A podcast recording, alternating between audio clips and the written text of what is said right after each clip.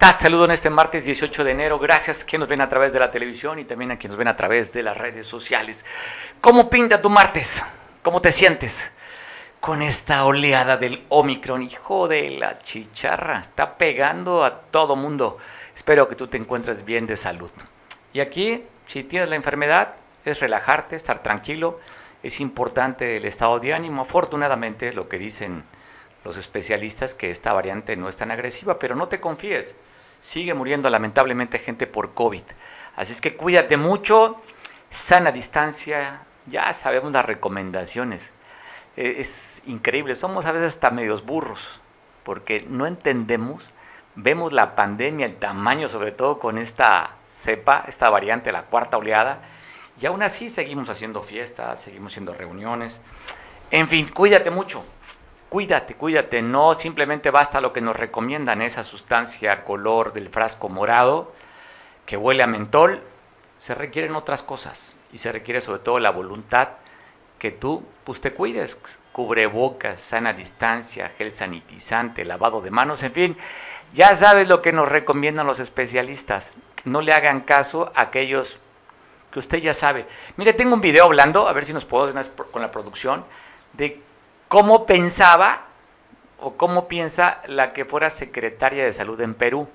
Usted recordará que hace no mucho se dieron elecciones allí en Perú, ganó un líder de izquierda y bueno, contrató, empleó a una doctora, aparentemente. Y en una entrevista que le hace un comunicador en Perú, vea usted el tamaño de la imprudencia. Inclusive lo que te voy a pasar es un meme que está de risa pero imagínense, esta señora era la que tenía la responsabilidad de dirigir el tema de la salud en Perú. Así es que si creíamos que, pudiese, ver alguien más que López Gatel, te pongo este ejemplo.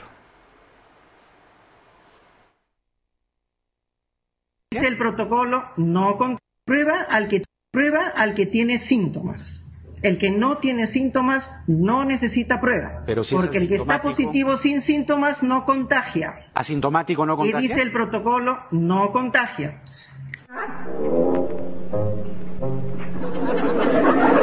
¿Qué dijiste? Lo que usted nos está diciendo es que un asintomático no contagia. Me ha dejado un poco perplejo.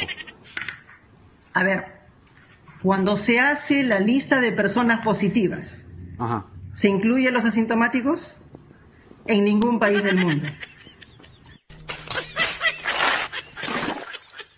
Eh, hemos estado todo este tiempo preocupados porque nos han dicho repetidamente que un asintomático también puede contagiar. El asintomático contagia únicamente ah. en un porcentaje muy pequeño y cuando respira.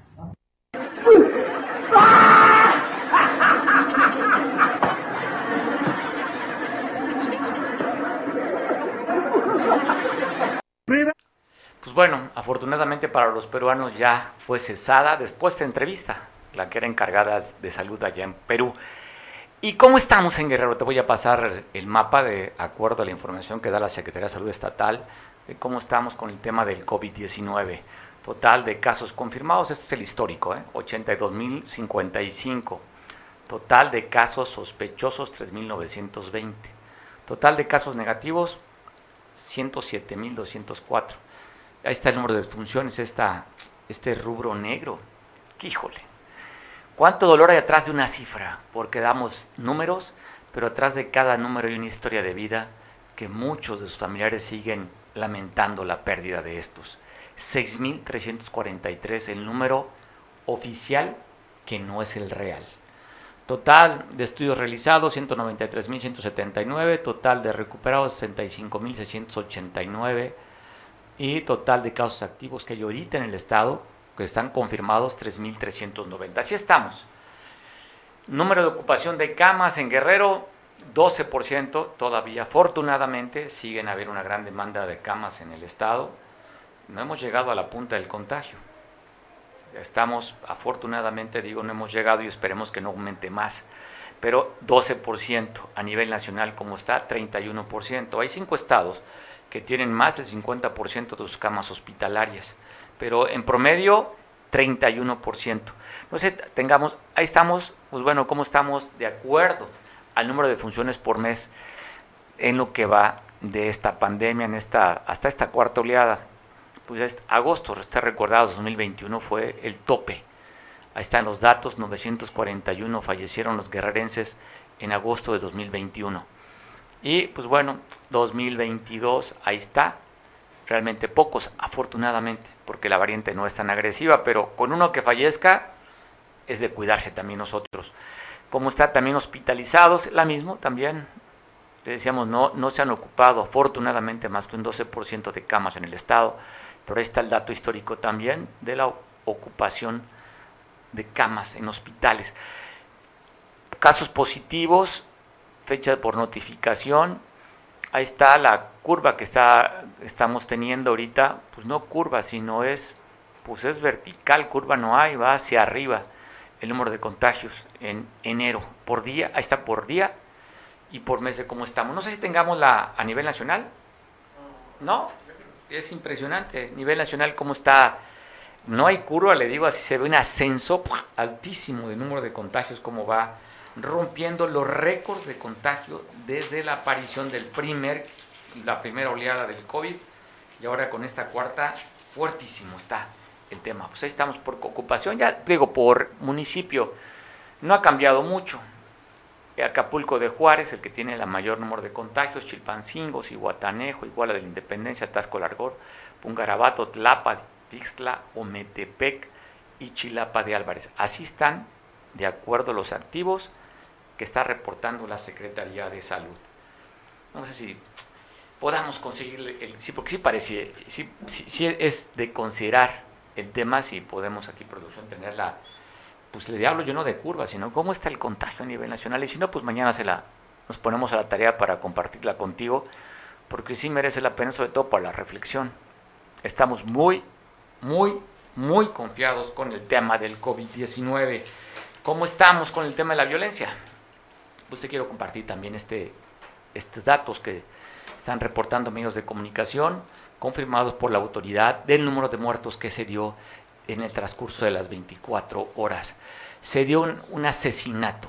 Esto fue, encontraron una persona ya en la unidad habitacional, las casitas por el quemado, en la calle, en la calle René Juárez Cisneros, muy cerca de la salida de la carretera que comunica Acapulco con Chilpancingo por la parte de la carretera libre. Ahí encontré una persona maniatada, como se está viendo, con media bolsa en el cuerpo hasta la cintura. Fue asesinado, fue abandonado este cuerpo en la unidad habitacional allá, casitas, a la entrada, le decía, por el quemado, muerto. Otro muerto que se dio en la carretera, que, bueno, aquí en Acapulco, en la zona del Cayaco, allá por la zona poniente de, de este hermoso lugar. Ahí estaban dos tipos discutiendo. La riña fue aumentando de, intensidad. Uno de ellos sacó un arma de fuego y asesinó a esta persona. Pues se tiene identificado el nombre del asesino, así dejó lo que parece una riña de manera tranquila, se escaló y asesinaron a este sujeto en la carretera en la carretera que va hacia Pinotepa. Esto fue aquí en Acapulco, allá en la zona oriente del puerto. Pues lamentablemente también se dio a conocer, ayer nos dimos la información, la dejamos en el parte de lo que no pudimos comentar ayer por el programa especial que tuvimos. Ya sabe, pasamos esta mesa en la que estuvo Miguel Hernández, Julio Senón y Miguel Ángel Mata para comentar sobre los 100 días de gobierno. Quedamos, quedó varias información. Y una de ellas es esta. Lamentablemente, pues encontraron a esta activista del PAN, tristemente fue abandonada su cuerpo en el municipio de Tasco de Alarcón. Allá fue el cuerpo encontrado, boca arriba, como usted lo está viendo, con una cangurera, y dentro de la cangurera venía la identificación de esta mujer que fue una activista del PAN, que inclusive en el 2016 buscó la, buscó la dirigencia del PAN a nivel municipal, y pues un, mandamos un abrazo fuerte a Carlos Millán, familiar de esta joven que fue asesinada o fue, tiene dice la autoridad, que fue encontrada con un golpe fuerte en la cabeza. Esto fue el sábado en la carretera de comunica Zacapalco con, con Rancho Viejo. A las 11, a las 9.50 de la noche fue encontrado el cuerpo de esta jovencita Millana, mujer muy joven, que inclusive estuvo en la parte de la juventud del PAN. Así es que pues se habla de este feminicidio, la autoridad seguramente va a buscar a los que asesinaron para identificar a ver quién fue. Pero se suma más a los ataques de mujeres en Guerrero. Guerrero ocupa en la incidencia de los 10 estados con mayor número de asesinatos a mujeres. Así es que lamentablemente así sucedió. Otra de las muertes también, pero esto fue por un accidente automovilístico. Una joven de 25 años, ella era elemento de la policía estatal, se dio este accidente en los llanos de Tupestepec, en el municipio de Chilpancingo. Una camioneta Pathfinder fue donde iba esta mujer que respondía al nombre de Diana Estefanía, le decía, era elemento de la policía estatal. Ahí en este mismo accidente donde perdiera la vida esta joven, iban también otros unos niños, dos de seis años, América y otra jovencita, otra niñita de tan solo seis años, Frida. También iba un chavito, Elías Miguel, de tan solo cinco años, que resultaron lesionados. Llegaron elementos de protección civil para darle el apoyo. Se dice que ella no iba conduciendo el vehículo, iba conduciendo al parecer su pareja sentimental que se dio a la fuga. Andan buscando al que iba conduciendo el vehículo porque simplemente se dio la fuga y la autoridad ya lo tiene identificado, pero pierde la vida esta mujer policía de tan solo 25 años de edad, quien era elemento de la policía estatal. Pésame para la familia ya. Y un jovencito de 13 años de edad, en Iguala de la Independencia, pues sacó su arma, dicen que iba para cazar patos o aves accionó una escopeta y se dio un tiro en el cuello. Ahí llegaron elementos de bomberos, para, elementos de la Cruz Roja Nacional, para darle los apoyos a este jovencito que responde al nombre de Sebastián. Este fue en la calle 16 de septiembre, en, el, en la comunidad de Tuxpan, del municipio de Iguala de la Independencia. Te cuento de esta historia, así tipo película, sucedió en Sonora identificaron una aeronave. Vieron que la aeronave tenía una matrícula. La matrícula estaba vencida y no correspondía a esta aeronave. Así es que en ese momento se activaron los protocolos de seguridad, donde mandaron, el ejército mexicano mandó una aeronave, la P-C6 más, para darle, pues ir siguiendo esta aeronave. Y después activaron como segundo parte del protocolo a un helicóptero Black Hawk este helicóptero, pues vieron que esta aeronave se bajó ahí en, en Puerto Peñasco, llegaron civiles armados a vaciar la aeronave y empezaron a cargar vehículos. Como ya los iban persiguiendo a través de esta nave, el Black Hawk, llegó la tercera parte de la etapa. Llegaron elementos de la Guardia Nacional y el Ejército por tierra a perseguir. Se dieron a la fuga dejando abandonados los vehículos y vean lo que traían estos delincuentes. 24 bultos que sumaban 430 kilos de metanfetaminas, 30 kilos de cocaína, 29 kilos de fentanilo, también traían 15 kilos de goma de opio y también traían media tonelada de marihuana, así como armas de alto poder que usted está viendo ahí, cartuchos y bala. Así fue la incautación que se dio, le digo, primero mandaron un avión, luego un helicóptero, y de helicóptero por tierra lograron incautar esto que usted veía, lo que yo le hacía el recuento, pero los narcotraficantes pues se dieron a la fuga, no los pudieron detener. Bueno, valdría la pena, cambiando el tema, saber el punto de vista de los líderes empresariales, después que se dio estos 100 días de gobierno el día domingo y que se transmitió a través de una pues manera digital, pero interrumpida, mala la transmisión. Y el punto de vista, nomás suspiro, no quiero dar mi punto de vista, prefiero que nos los dé el líder de la Federación Nacional de Cámaras de Comercio, Alejandro Martínez Sidney. ¿Cómo viste, Alejandro, los 100 días de gobierno de Avelina?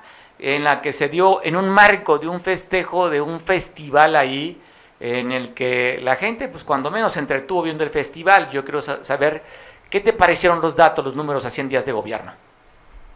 Hola, ¿qué tal? Me da mucho gusto saludarte a todo tu equipo técnico, a tu auditorio. Estimado Radilla, yo estoy eh, pues analizando eh, los resultados. Eh, lo único que te puedo decir que en materia económica vamos bien, que era lo que a nosotros pues nos preocupaba mucho. ¿Cuál, cuál sería la respuesta de un gobierno que viene con otra política pública en materia de reactivación económica en el tema de la pandemia, ¿no? Entonces, yo veo mucha sensibilidad de la eh, presidenta municipal con los empresarios, se ha aportado de una manera subsidiaria que nos ha permitido trabajar sin la presión de estos operativos que de verdad en el gobierno anterior de Adela Román pues la hizo quedar muy mal con la sociedad porque tanto afectaba a la ciudadanía que la exhibía, la grababa en videos, eh, les tomaba fotos, los, los exhibía de una manera pues no mm, violando las leyes hoy de la discreción que debe de haber y también pues a los comerciantes, ¿no? La forma del trato injusto que llegaban con personas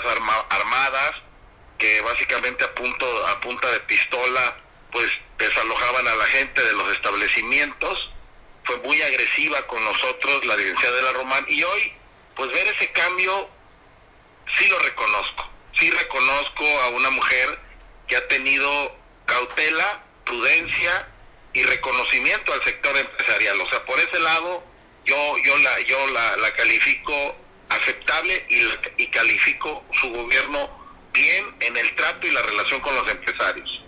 Oye Alejandro, pero bueno, en contexto, lo que pasa que le tocó a Adela Román el semáforo rojo, semáforo naranja y semáforo amarillo, donde le pedía a los empresarios que tuvieran horarios, que tuvieran también el aforo. En este caso, a Abelina le ha tocado semáforo verde. Entonces, por eso es que no ha actuado tampoco. Mira, eh, no, no te lo puedo justificar así porque yo tuve giras de trabajo con la Confederación Nacional de Cámaras de Comercio, donde me tocó estar en Puebla, en Guadalajara, y me tocó estar en, en la ciudad de Veracruz, en Orizaba, Veracruz, y te puedo decir que bajo con semáforo rojo no se veía los operativos. una acción tan autoritaria del gobierno como la que la que emprendía de la Román. No se veía. Y aparte la flexibilidad de los horarios en semáforo rojo les permitían trabajar a las zonas turísticas como de Orizaba, Veracruz, este a las 2 de la mañana en semáforo rojo. Me tocó también en Guadalajara, semáforo rojo eh, las tiendas de conveniencia, así como los restaurantes y bares, estaban trabajando hasta las 2 de la mañana con venta de alcohol. Este era un criterio que ella tenía que asumir como, como gobernante de su casa, de su pueblo, de su ciudad y compensar básicamente el, el, básicamente el impacto económico pues para, para, para una ciudad, ¿no? Y eso pues nunca lo considero. Yo no pues, pues, digo, ya eh, no vamos a hacer leña del árbol caído. Después Adela Román fue juzgada en encuestas donde salió terriblemente descalificada, perdió todas las encuestas donde quería ser gobernadora, donde quería reelegirse, todo se perdió y fue por no saber manejar la relación con sus gobernantes, con sus gobernados con sus empresarios, con su ciudadanía. Subió los impuestos, triplicó las licencias de, funcionamiento y ahora es un tema pendiente que tenemos que debatir con este gobierno. Me parece la ley, de, la ley de ingresos se, se, fue tal cual y ahora tendremos que, que plantear eh, algunos esquemas para poder subsanar esos, esos altos incrementos que se dieron en la administración pasada. Oye, Alejandro, nomás me queda la duda. Cuando mandan los semáforos y las condiciones de aforo, no le tocaba a la alcaldesa, venía publicado en el diario oficial del Estado. Digo, son otros, son otros tiempos ahorita, tú lo que entiendo, tu, tu, tu comentario es la parte autoritaria que llevaban con armamento, ¿no? A clausurar y clausuraron muchos negocios. Pero ella no ponía tampoco el tema de los aforos ni los horarios, a ellos se los, ella se lo imponía. Hay un, hay un criterio que te permite el 115 constitucional, eh, en, el, en el que tú, por ser un destino turístico, tener consideraciones a una ciudad que vive de, de, lo que son los servicios turísticos. O sea, no somos como una ciudad industrial o una ciudad eh, donde hay agroindustria o de, donde hay fábricas o hay minería. No, somos un lugar de servicios y de, atención turística que, que, tienes que tener un criterio y sobre ese marco constitucional puedes también eh, ser, ser eh, tolerante a, medidas que, que tú misma o como tú como autoridad, con la misma autoridad, puedes tú tener consideraciones, cosa que nunca lo hubo en su gobierno. Oye Alejandro, eh, pues bueno, quedan dos temas que me parece interesante. Uno, hablas tú de que la ley de ingresos se fue así. Yo, pues fue queja inclusive de inmobiliarios, sobre todo, el incremento a la base catastral. Eh, los notarios felices, los peritos evaluadores felices, hoy ganan más, les queda más dinero, pero una queja. Pero el problema que yo veo en este tema la poca sensibilidad de la alcaldesa, porque inclusive ella quería aumentar algunas zonas todavía más el impuesto predial, la base catastral. Y ahora, pues bueno, ella estaba en su cancha, simplemente no hizo ningún ajuste en la parte predial. Entonces, pues bueno, vamos a esperar ahora si en verdad les baja a ustedes la licencia de funcionamiento, que ustedes la tienen, pues prácticamente mandaron un mensaje, que si no la bajan, las licencias de funcionamiento, ustedes no van a pagar. Pues mira, eh, no queremos llegar a ese escenario de presentar un amparo, porque todas las licencias de funcionamiento son anticonstitucionales. Eh, hay artículos de la Constitución, eh, por un lado, que tenemos el derecho al trabajo, derecho a, ejercer la actividad comercial, pagando los impuestos, pero como ya se pagan impuestos federales, eh, no puedes duplicar eh, impuestos. Entonces, hay un tema legal que, que se puede trabajar, pero no es el caso, no es la intención de la FECANACO llegar a ese escenario de conflicto. Queremos de verdad ayudarle a la presidenta municipal con recursos pues para que ella cumpla con sus compromisos que tiene con la ciudadanía en, en materia de servicios públicos que requiere eh, eh, pues dinero, porque tú sabes que el 80% del presupuesto se va en nómina. Entonces no le queda ni el 20% pues para obras y servicios, entonces pues yo entiendo esa parte, nosotros estamos conscientes de que queremos apostarle a este gobierno, queremos ayudar a este gobierno municipal porque ha, tratado con dignidad y respeto a nuestro sector. Sin embargo, sabemos, sabemos que hay inconsistencias en esta ley de ingresos que pudiéramos buscar unos mecanismos pues para que los empresarios paguen porque sí hay mucha preocupación eh, porque ellos quieren pagar pero quieren pagar lo justo no no están dispuestos a pagar cantidades es, estratosféricas que definitivamente dejó el, legado de Adela Román en, en esa política recaudatoria. Ahora, finalmente, como esto ya pasó en ley y se fue al Congreso, pues yo creo que el próximo año tenemos que establecer mecanismos con el Congreso para que desde ahí eh, hagamos retabulaciones y desde el Congreso nos ayuden o desde el Cabildo, cuando ellos vayan a enviar su ley, de ingresos, pues ya vaya también el cabildeo con nosotros y ver de qué manera, hasta dónde podemos nosotros llegar y cumplirle sin ningún problema, ¿no? Bueno, te agradezco mucho tu opinión, Alejandro. Por lo que tú dices, hay una sensibilidad por parte de la alcaldesa, hay mejor trato comparado con la que se fue. Y vamos a ver si esta, este ánimo que tú sientes y este acercamiento que hay del, de tu sector con la alcaldesa se vea reflejado en esa disminución, sobre todo de la licencia de funcionamiento, porque del predial no se echan para atrás, al contrario, traen un caos con el tema del predial. Te mando un abrazo, Alejandro. Gracias, saludos y, y mucho agradecimiento nuevamente a tu programa por darnos la voz a los empresarios de Acapulco. Muy amable, gracias. Agradecido siempre nosotros que nos tomen la llamada. Alejandro Martínez Sidney, que él tiene un buen ánimo, y, es importante, aquí es una cuestión de percepción y de ánimo.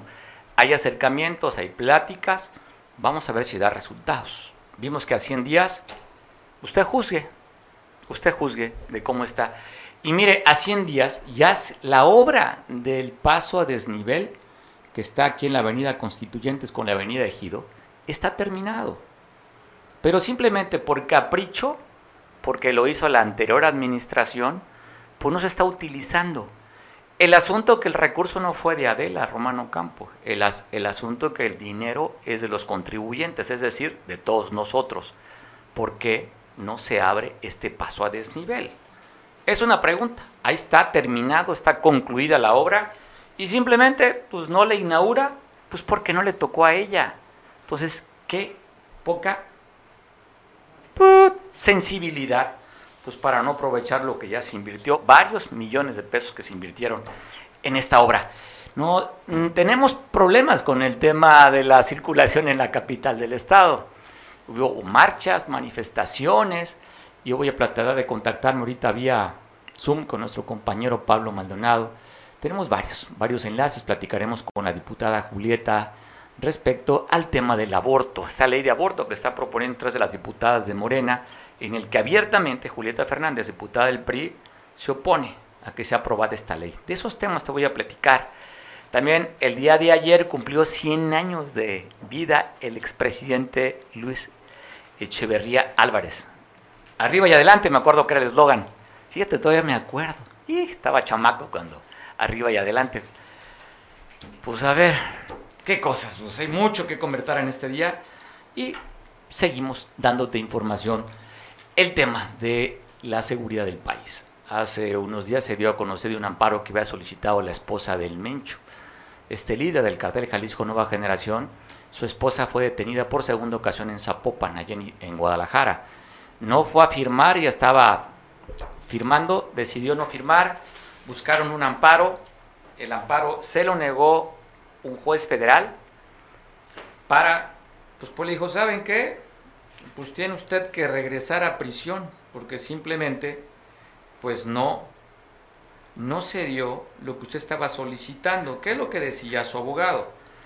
Que tiene problemas cardíacos y que quería que la prisión la pasara nuevamente en casa, mejor un arresto domiciliario que fuera a firmar le dijo la autoridad, ¿sabes qué? Nomás no te la, no te la concedo porque ella tuvo así y simplemente pues decidió no ir a firmar. Así es que creemos que se pueda fugar y la esposa del Mencho tiene que estar en prisión, como usted recordará.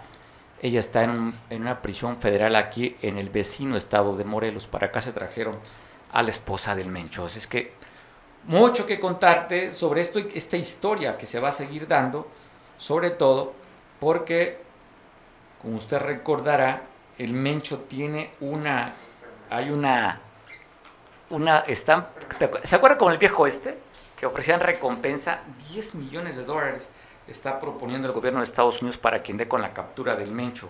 Así es que, pues vamos a ver si este cartel tan poderoso, su esposa, que es pues hermana de los Queenies, ella se apellida Valencia, del cartel de los Valencia, que después se generó eh, que fue la base y la parte operativa del cartel, cartel Jalisco Nueva Generación. Ella es parte de esta familia de los Queenies. Los Queenies es porque son más de 10, 11 hermanos. Y ella pues es parte de esta organización criminal que dicen que son los que manejan el dinero.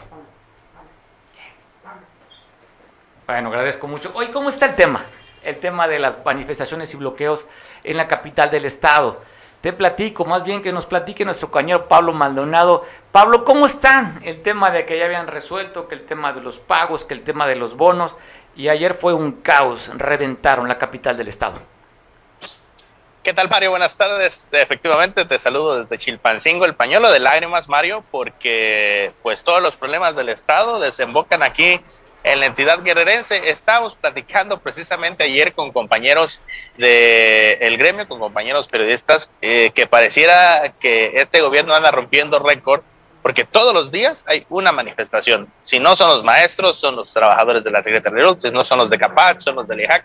Temas sobran para manifestarse y el día de ayer quienes pusieron de cabeza en el tránsito vehicular a Chilpancingo y a la autopista del Sol fueron eh, trabajadores de la educación, maestros jubilados y pensionados, hay que decirlo, quienes eh, marcharon porque no han recibido el bono decembrino que más o menos viene siendo como nueve mil pesos por por eh, trabajador jubilado y que hasta ese momento el gobierno del estado no les ha dado este bono que han venido recibiendo año por año. Se concentraron al norte de la ciudad, marcharon por al sur de la ciudad, perdón, se marcharon por las principales calles de la capital guerrerense, en donde pues desquiciaron el tráfico. Se fueron a manifestar, a bloquear a la autopista del Sol y hay que decirlo, Mario, puedes marchar, puedes bloquear y eh, te mandan funcionarios de tercer nivel para poder de, entablar las mesas de diálogos en el lugar y buscar eh, que desbloqueen la autopista del Sol en este caso y eh, los afectados pues son los turistas que van y vienen hacia el puerto de Acapulco y que por más que hay diálogo y plática con ellos pues no se retiran porque la postura de ayer por lo menos de los maestros jubilados y pensionados era nos quitamos hasta que nos depositen, no queremos diálogo, lo que queremos es que ya estamos a mediados de febrero de enero, perdón, y lo que queremos es que el dinero ya caiga en nuestras cuentas porque pues es un derecho que nos hemos ganado mandaron funcionarios de tercer nivel, ellos exigían el depósito o de perdida pues una mesa de trabajo directamente con la gobernadora Evelyn Salgado. Esto no sucedió y estuvimos ante un bloqueo de poco más de tres horas desquiciando el tráfico. Eh, eh, visitantes del puerto de Acapulco, turistas que tenían que regresar a la Ciudad de México, varios les decían que iban a perder sus vuelos si no eh, retiraban este bloqueo. Y es la situación que se vive, Mario, día con día ante las manifestaciones que se viven. Hay manifestaciones en el centro de Chilpancingo, por ejemplo, con trabajadores del Instituto Estatal para la Educación de Jóvenes y Adultos, el IHAD que se le conoce, que también están pidiendo basificaciones y el problema es que se arregla con lo que no hay, con dinero, porque el gobierno desafortunadamente pues no tiene la solvencia o al menos es lo que nos dicen y los más afectados por supuesto pues somos los eh, ciudadanos eh, quienes sufrimos o quienes queremos tener libre tránsito y desafortunadamente no lo tenemos. En mi caso, por ejemplo, te voy a decir que tu casa, mi casa, pues se encuentra al sur de Chilpancingo. Si me bloquean el parador de Marqués, es complicado poder llegar a mi, a mi, domicilio y entonces un bloqueo por día, a veces hasta cuatro manifestaciones. Hoy, por ejemplo, hubo otro que afortunadamente decidieron no venirse al, al, parador de Marqués, pero sí llegaron hasta la residencia oficial Casa Guerrero, donde estaba la gobernadora reunida con presidentes municipales ante la desaparición de una joven guerrerense en la Ciudad de México. Pero siempre hay un tema para manifestarse, para bloquear, y ahora pues Chilpancingo de las marchas lo queremos bautizar ante tanta manifestación, Mario. Pues bueno, Pablo, gracias por el, reporte. Vamos a esperar. lo que recuerdo es que habían acordado que el día 15 de enero depositarían ese dinero. Esos fueron los acuerdos que habían tenido. Entonces no ha llegado el dinero y están presionando los a estos jubilados. Y a eso agrégale el bloqueo que tuvimos en San Jerónimo, eh, también, que fue por lo que estaba pidiendo el tema de la tercera sede de vacunación, ¿no? Pero ya de paso, ya estando ahí, pues también el tema del pago a los jubilados y pensionados y también en la ciudad de Iguala, en la caseta de cobro la tomaron para poder exigir lo mismo en el gobierno. Ayer fácil hubo tres manifestaciones por el tema y eh, pues yo no sé, al menos yo no veo trabajando al secretario de Educación, Marcial Rodríguez Aldaña, no veo claro, ya se vienen los 100 días, vamos a ver si es de los primeros que van a darle las gracias, porque definitivamente yo no veo operación por parte de la Secretaría de Educación, no hay quien dialogue con ellos, era para que hubiera llegado alguien, por lo menos un subsecretario de Educación ayer al bloqueo para darle una respuesta a los maestros jubilados, no está pasando y vuelvo a insistir, los que la sufrimos somos nosotros los ciudadanos, puesto que queremos transitar libremente y no se puede ante las manifestaciones que se presentan en Chilpancingo y varios puntos del estado de Guerrero. Pablo, normalmente, normalmente también manda la Secretaría de Gobernación a sus emisarios para poder conversar, pero con este tema que se va Saúl López Ollano nuevamente a la senaduría, ¿qué se sabe de esto? Esa es otra. Hace unos momentos venimos precisamente de un evento de Cata Guerrero con la gobernadora, quien le agradeció eh, anticipadamente el trabajo que ha realizado en la Secretaría General de Gobierno. El fin de semana Félix Salgado ya había vislumbrado que va a reincorporarse al Senado y esto hace que la gobernadora haga un movimiento dentro de su gabinete y va a llegar alguien o tendría que llegar alguien si viene de fuera, primero empaparse de los temas actuales de gobierno, lo que hay que tratar con, la, con los distintos grupos de la sociedad, y si es alguien de la, de, porque se dice que pudiese ser un subsecretario, Ludwig, quien llegue hasta este lugar, pues mm, habrá que ver si tiene la capacidad de poder resolver eh, o dialogar con todas las personas que tengan algún conflicto en el estado de Guerrero. No, se sabe. Hoy, mientras tanto, la gobernadora ya le agradeció al secretario general de gobierno por su trabajo de manera anticipada y habrá que ver qué pasa en los próximos días con este nuevo nombramiento. ¿no? ya Pablo, los 100 ah, días y dijeron que iban a renovar los que no sirvieran, entre que los que renunciaron porque tienen otras tareas, más los que no están funcionando, pues habrá que ver cuántos se van, ¿no? Pablo, te agradezco mucho ya que tocas la gobernadora, vamos a ver, porque hoy por la mañana también fue referencia en la mañanera respecto a la vacunación. Pablo, abrazo, Pablo. Buenas tardes, Mario, te saludo. vamos hablando a la gobernadora. En la mañanera esto fue la imagen que se presentó de la gobernadora, nuestra gobernadora, Evelyn Salgado Pineda. Así es que hoy por la mañana también, ya sabes, esta cobertura que tiene a nivel nacional, poderosa herramaenta que tiene el presidente para informar. Ahí también se escuchó la voz de nuestra gobernadora. A Guerrero, gobernadora. Muchas gracias, presidente. Muy buenos días a todas, a todos. Desde acá de Guerrero, desde Guerrero les mandamos un fuerte abrazo. Saludamos al general Crescencio Sandoval, al doctor Alcocer, al secretario Ebrard, a la maestra Delfina Gómez, al doctor Hugo López Gatel. Desde acá, desde Guerrero, les mandamos un fuerte abrazo. Informar que estamos en el Instituto Tecnológico de Chilpancingo. Aquí nos encontramos el delegado estatal eh, para el desarrollo, el licenciado Iván Hernández Díaz.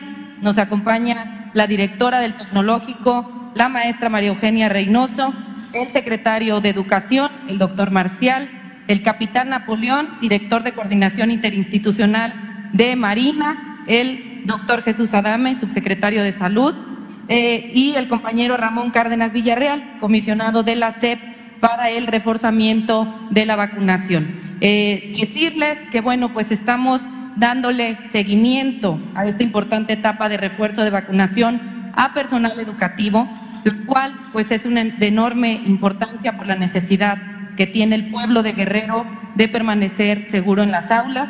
Asimismo, pues comentarles eh, que con mucha alegría les estamos informando que la jornada que comenzó en nuestro estado el día de ayer se ha realizado con mucho orden, con mucha participación por parte de todas y de todos los guerrerenses y únicamente el día de ayer se aplicaron 14.472 dosis en nuestro estado y espero que el día de hoy superemos esa cifra y nos acerquemos aún más a la meta de aplicar 77.280 refuerzos. Es muy importante que nuestros trabajadores y trabajadoras de la educación reciban este refuerzo para garantizar su bienestar, el de nuestros alumnos, alumnas y de los padres de familia. Aquí nos están acompañando eh, el personal también de salud, a quien les damos un fuerte aplauso y un agradecimiento. Desde acá le mandamos un fuerte aplauso, presidente, agradecer el apoyo para esta importante estrategia nacional de vacunación, que es tan importante para nuestro Estado y bueno, pues a convocar a todas, a todos los guerrerenses a seguirnos cuidando, a no bajar la guardia, acatando todas las medidas sanitarias, sana distancia y bueno, pues ya lo dijo el doctor Gatel, es muy importante eh, cumplir con el esquema de vacunación para evitar llegar al hospital. Así que hay que cuidarnos todas y todos por nosotros y por nuestras familias. Aquí hay una persona también, compañera maestra, muy buenos días, ¿ya se aplicó la dosis? Ya, ya fue aplicada. Bien, ¿cómo se siente? Y un mensaje aprovechando que está aquí nuestro presidente Andrés Manuel. Pues bien, gracias a Dios, este, ya tengo la segunda, ya tengo el refuerzo y pues me siento bien. Hasta ahorita no he tenido ningún síntoma. nada, eso. me siento muy bien. Muy contenta. Bueno, pues hay que eh, agradecer al gobierno eh, que encabeza nuestro presidente Andrés Manuel López Obrador por este apoyo, por esta gran estrategia de vacunación que, bueno, pues estamos viendo que hay una participación activa aquí en Chilpancingo. Agradecer a los institutos tecnológicos, a Sedena, Marina, Guardia Nacional, IMSS, ISTE, a todos los que participan, a los compañeros y compañeras de bienestar que están también aquí con el delegado Ah, por supuesto, la Universidad Autónoma de Guerrero, la Guagro también está apoyando. El CONALEP también, muchísimas gracias a todas y todos los que hacen posible este gran esfuerzo y esta gran jornada de vacunación, presidente. Desde aquí les mandamos un fuerte abrazo desde Guerrero. Muchas gracias. Gracias, eh, Evelyn, muchas gracias, gobernadora, y un saludo a todo el pueblo de Guerrero, mujeres y hombres. Bueno, hay que decirle Dios al presidente también, está mandando a Dios a la gobernadora esta poderosa herramienta de comunicación o de propaganda, dicen muchos, pero de que la mañanera tiene su efecto, es un efecto demoledor lo que tiene. Así es que hoy estuvo la gobernadora hablando con el presidente de la República. Agradezco mucho que me tome vía Zoom esta conversación nuestro buen amigo líder campesino Evencio Romero. El día domingo se dio aquí en Acapulco los 100 días de gobierno, pero ayer 100 días de vida del expresidente eh, Luis Echeverría Álvarez. Y me corrige si no, Evencio, ¿no era su eslogan arriba y adelante? Arriba y adelante eh, eh, era precisamente su eslogan de, del presidente Luis Echeverría, que por cierto hoy es parte importante del gabinete del actual presidente de la República, quien fue su secretario particular, Ignacio Valle, que maneja nada menos y nada más todo lo que es lo que es la CONASUPO en aquel tiempo, ahora se llama Segalmex, Seguridad Alimentaria. Sí, vi esa nota que llamó poderosamente la atención de este señor Valle, que era gente muy, muy cercana a, Luis Echeverría Álvarez. presidente. Oye, a Luis Echeverría Álvarez. Evencio, ayer veía yo las notas Excelsior, veía la jornada, veía todos los diarios nacionales y casi todos estaban alineados a pegarle durísimo a lo que fue, lo consideraban como un genocida, autoritario, dictador. Bueno, poca gente defendió a Luis Echeverría Álvarez, pero creo que tú tienes otro concepto de él.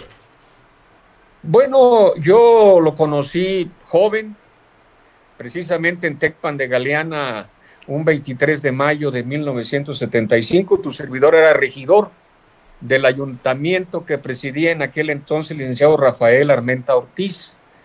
Y me tocó recibirlo allí en los viveros que estaban a la entrada de Tecpan de, de Galeana, yendo de aquí a Acapulco, viniendo de allá para acá, la salida de Tecpan.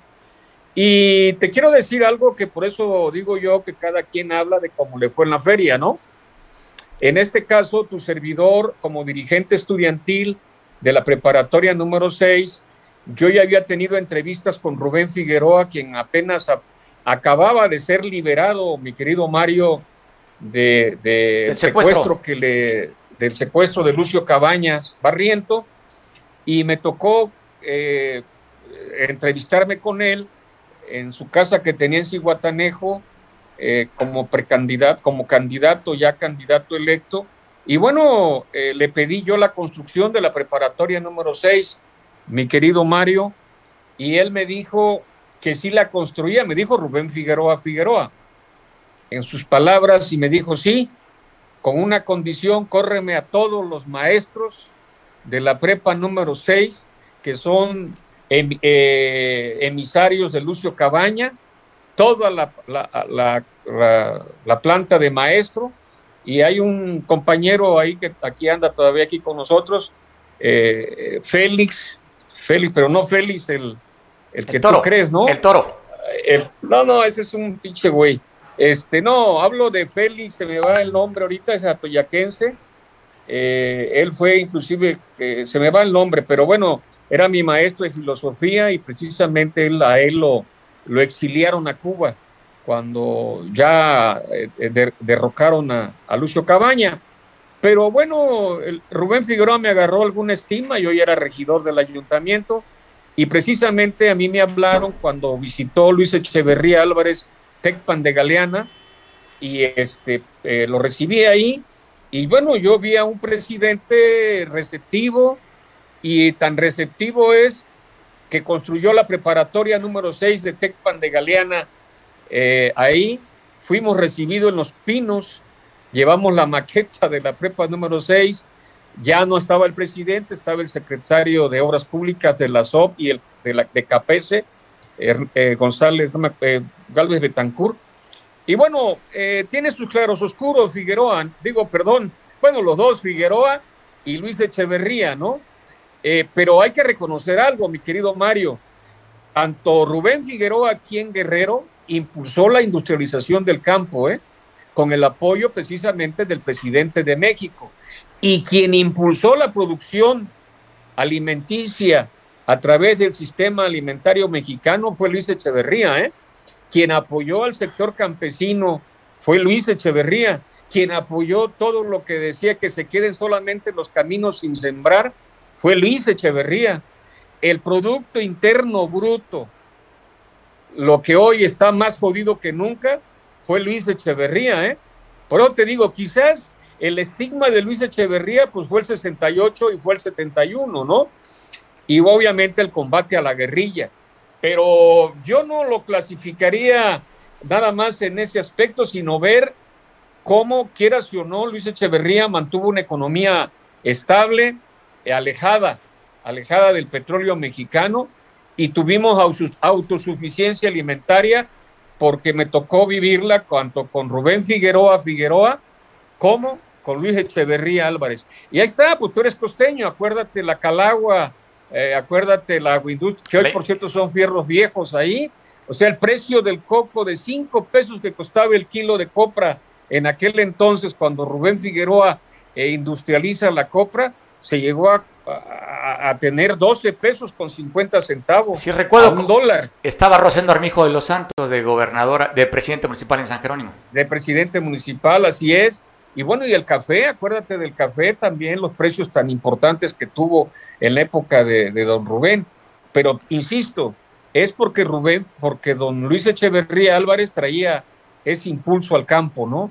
Hoy tenemos un presidente desfasado, quiere, o sea, un presidente que trae las ideas de Luis Echeverría, nada más que tergiversadas, ¿no? Son otros tiempos, eh, ahorita ya, oye, estos otros tiempos, Evencio, hay una una correlación con todos los países, tenemos un tratado de libre comercio, son otros tiempos ya. No es, no es el México de los 70. Y, dime, y, Luis Echeverría fue un viajero internacional, mi querido Mario. Luis Echeverría viajó eh, eh, llevando la cultura mexicana a todo el mundo, ¿eh? y todo lo que es la producción. Bueno, Rubén Figueroa, Rubén Figueroa trajo la palma de Costa de Marfil cuando había la amenaza del amarillamiento letal, Rubén Figueroa fue a Costa de Marfil y se trajo la palma, que por cierto hoy ahí en, Tecpan se está produciendo una palma que se llama Tecpan Tenexpa, que, es, que se cruza entre la Costa de Marfil y la brasileña. Estos son todavía la herencia de don Rubén Figueroa Figueroa. Eh, el, el Benefrut, ahorita que estamos hablando del precio del limón, la fábrica de limón que teníamos allá en, la sabana. ¿eh? Esto lo hizo Rubén Figueroa. ¿Y qué pasó? Bueno, pues que llegaron otros gobernadores pensando, como lo está haciendo aquí López Obrador, que traen la panacea y prácticamente hoy tenemos la agroindustria en el suelo. ¿De qué, perdón por la palabra, de qué chingados nos sirve ser primer lugar en copra, primer lugar en mango, primer lugar en...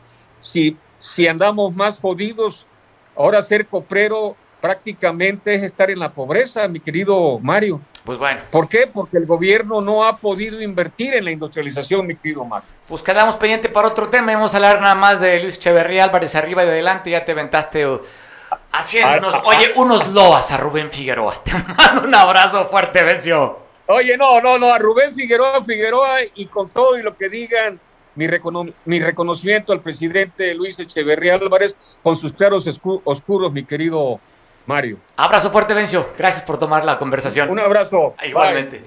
es un personaje, Vencio. Parece interesante. Son puntos de vista y como él dice, son claros oscuros. Él quiere ver nada más la parte clara de Personaje, Luis Echeverría Álvarez. Es complicado hablar sobre el tema. Bueno, vamos a platicar. Tenemos allá en el Zoom a Julieta. Estamos.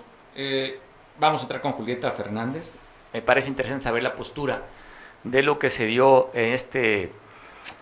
Llegaron, sobre todo, tres diputadas de Morena con una iniciativa para que se aprobara la ley para interrumpir el embarazo hasta 12 semanas. Grupos pro vida están promoviendo, así como la Iglesia Católica y en este caso la diputada Julieta Fernández, están promoviendo pues, simplemente que no pase esta ley. Así es que agradezco mucho poder platicar con Julieta Fernández. ¿Cómo estás, diputada? Te saludo. Mario, es un gusto, como siempre, poder estar aquí en tu programa. Saludos a todos. Oye, estaba, te ven. estaba viendo, Julieta, eh, por parte de las diputadas, sobre todo, ayer salió a medios Beatriz Mujica, después de lo que dijo el obispo Salvador Rangel allá en Chilpancingo, y dice Julieta que este, tu, compañera ahí de, del Congreso, Beatriz Mujica, diputada aquí de Acapulco, también, pues actúa desde aquí diputada de Acapulco, ya también, pero por Morena, diciendo que las mujeres decidan, que es un tema que la Suprema Corte de Justicia ya autorizó, que tiene que ser sí o sí tomarse esta decisión. Y tú dices, nomás no se va. Eh, las, eh, las personas siempre han decidido. Eh, yo digo que hay mujeres muy desesperadas y se entiende. no hemos trabajado mucho en la paternidad responsable, Mario. No hemos trabajado mucho en el cobijo del, del, gobierno para las madres, sobre todo adolescentes. Tenemos más de 400 mil madres adolescentes cada año, bebés de madres adolescentes. Yo me imagino, sobre todo esta generación, eh, que hay mucha desesperación y, y, hay a veces angustia y son decisiones muy difíciles las que se tienen que tomar y las mujeres deciden, pero nadie les ha dicho todas las consecuencias que van a enfrentar se ha comprobado que después del eh, segundo aborto hay problemas de infertilidad, de, el, bebé ya no se retiene en el vientre y hay problemas también psicológicos de insomnio, de deseo de la muerte, de culpabilidad. Eh, todas estas cosas vienen y nadie dice, pareciera que es un derecho eh, eh, matar a tu propio hijo cuando implica muchos conflictos y a la mujer se queda sola. Yo digo que es una revictimización de la mujer y tenemos que informarle a la ciudadanía que van a venir contracciones, va a venir sangrado, van a venir muchas cosas y es un problema y algo muy duro que la mujer tiene que vivir. Y normalmente le dicen, pues es, es tu derecho, pues vive y sufre y padece todo lo que tengas que padecer. Entonces, no es una decisión libre porque si nosotros aprobáramos esta ley, ¿cuál sería la consecuencia? Pues que tenemos que darle presupuesto para que haya eh, eh, abortivos en, los, eh, en las clínicas de salud, tendríamos que dar oportunidad que las clínicas abortistas estuvieran instaladas en Guerrero y tendríamos también que desde el gobierno se promocionara el aborto entonces, en eso yo no estoy de acuerdo, que la mujer decida, pero el gobierno no va a promocionar la muerte, porque ya tenemos mucha muerte en Guerrero y nuestra, eh, eh, ahora sí que nuestra eh, obligación como diputados nos llamaron a defender el derecho que está consagrado en la Constitución, que es el derecho a la vida, y de, de esos derechos van a confluir todos los demás derechos. Entonces, eh, eh, uno dice, pues es que el bebé que está en el vientre no es niño.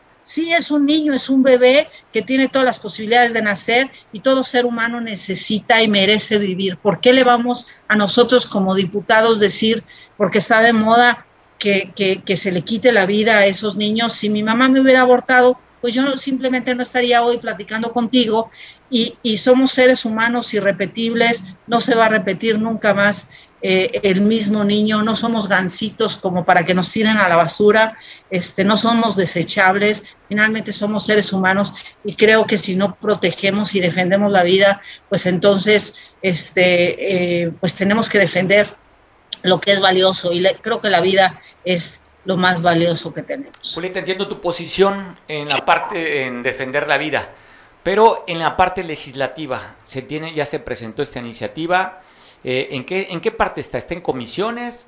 Esta iniciativa que presentó Morena, ¿en qué parte está?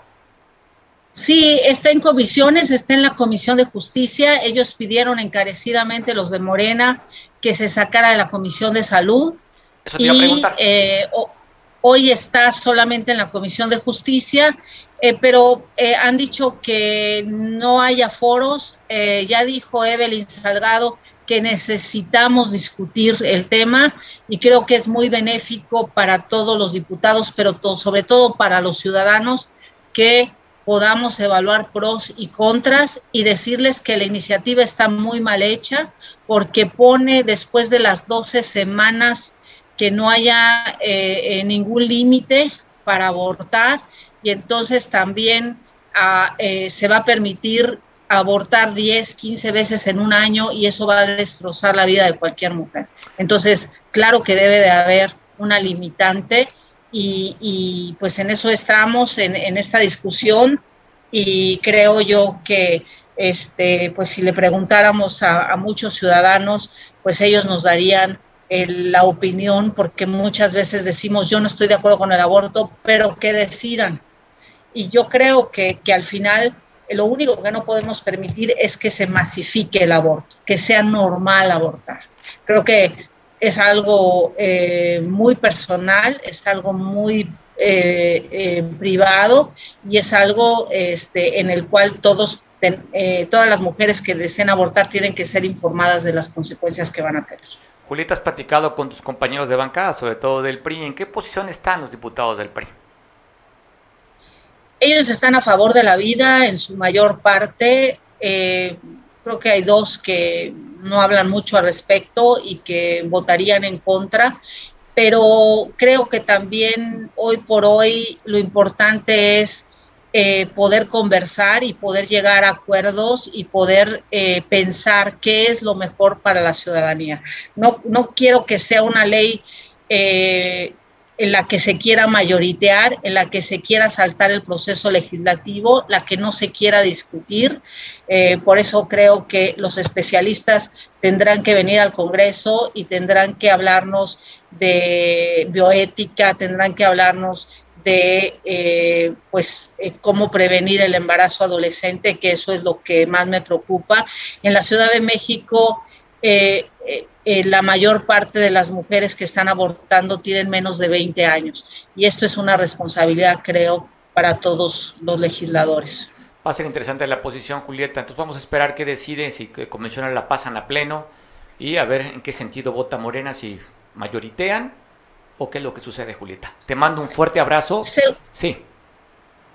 Seguro, Mario, hay que corregir ese, ese dictamen, ya lo tienen preaprobado casi, casi, como lo han hecho en otros estados. No vamos a permitir que no se analice y que no se discuta, porque ese es nuestro trabajo y para eso nos llamaron a legislar. Te mando un abrazo, Julieta, que estés muy bien. Gracias por la Gracias. Gracias. Pues bueno, yo me despido, ya son un poco más de las 3 de la tarde. Te dejo en compañía de Julián para aquellos que nos ven por televisión allá en San Marcos y yo te invito, recuerda, tenemos una cita de lunes a viernes a las 2 de la tarde. Buen provecho, te veo mañana. Gracias.